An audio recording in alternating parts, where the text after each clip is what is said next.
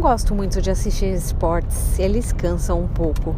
O único que acho mais interessante de ver é o vôlei. O que me chama atenção é o resultado imediato. Antes de 98, os jogos demoravam bem mais, mas teve uma mudança na forma de pontuação, tirando as vantagens. Aí o jogo ficou mais fluido, os pontos correm com mais velocidade ver o resultado mais rápido, para mim, pelo menos, é mais atrativo. Já o futebol, ah, que sofrimento. No mínimo 90 minutos de corre-corre. Existem jogos que terminam no 0 a 0, pior ainda. Muitas vezes não tem nenhum resultado imediato. E aquele futebol americano então, Deus do céu, que coisa demorada. E não nos cansemos de fazer o bem, porque ao seu tempo ceifaremos se não desfalecermos.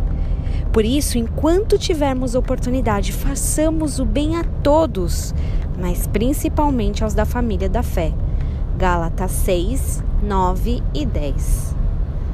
Curioso refletir que fazer o bem cansa, né? Você já tinha pensado sobre isso?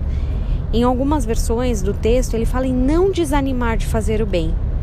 Então, se existe esse incentivo para não se cansar ou não desanimar, é porque a verdade é que cansa. E não confunda, cansar de fazer o bem não significa necessariamente começar a fazer o mal, mas pode significar não fazer nada. Seria até mais fácil se a Bíblia se restringisse a nos mandar que não façamos mal a ninguém, não seria? Muitas vezes a nossa inércia com relação ao bem é resultado do que passamos por aí. Puxa vida, ajudei tanto aquela pessoa e ela não reconheceu. Pior, ela nem me agradeceu ou não olha mais nem na minha cara, virou as costas para mim. Depois disso, não sou mais besta de ninguém. Ninguém me engana duas vezes. Fazer o bem também não tem uma promessa de reconhecimento, de agradecimento, muito menos uma promessa de resultado imediato. Não é jogo de vôlei, mas é aquele jogo de futebol com prorrogação e que às vezes termina no 0 a 0. Fazer bem tem tempo determinado. A gente não está aqui nessa terra com prazo eterno. A Bíblia é clara.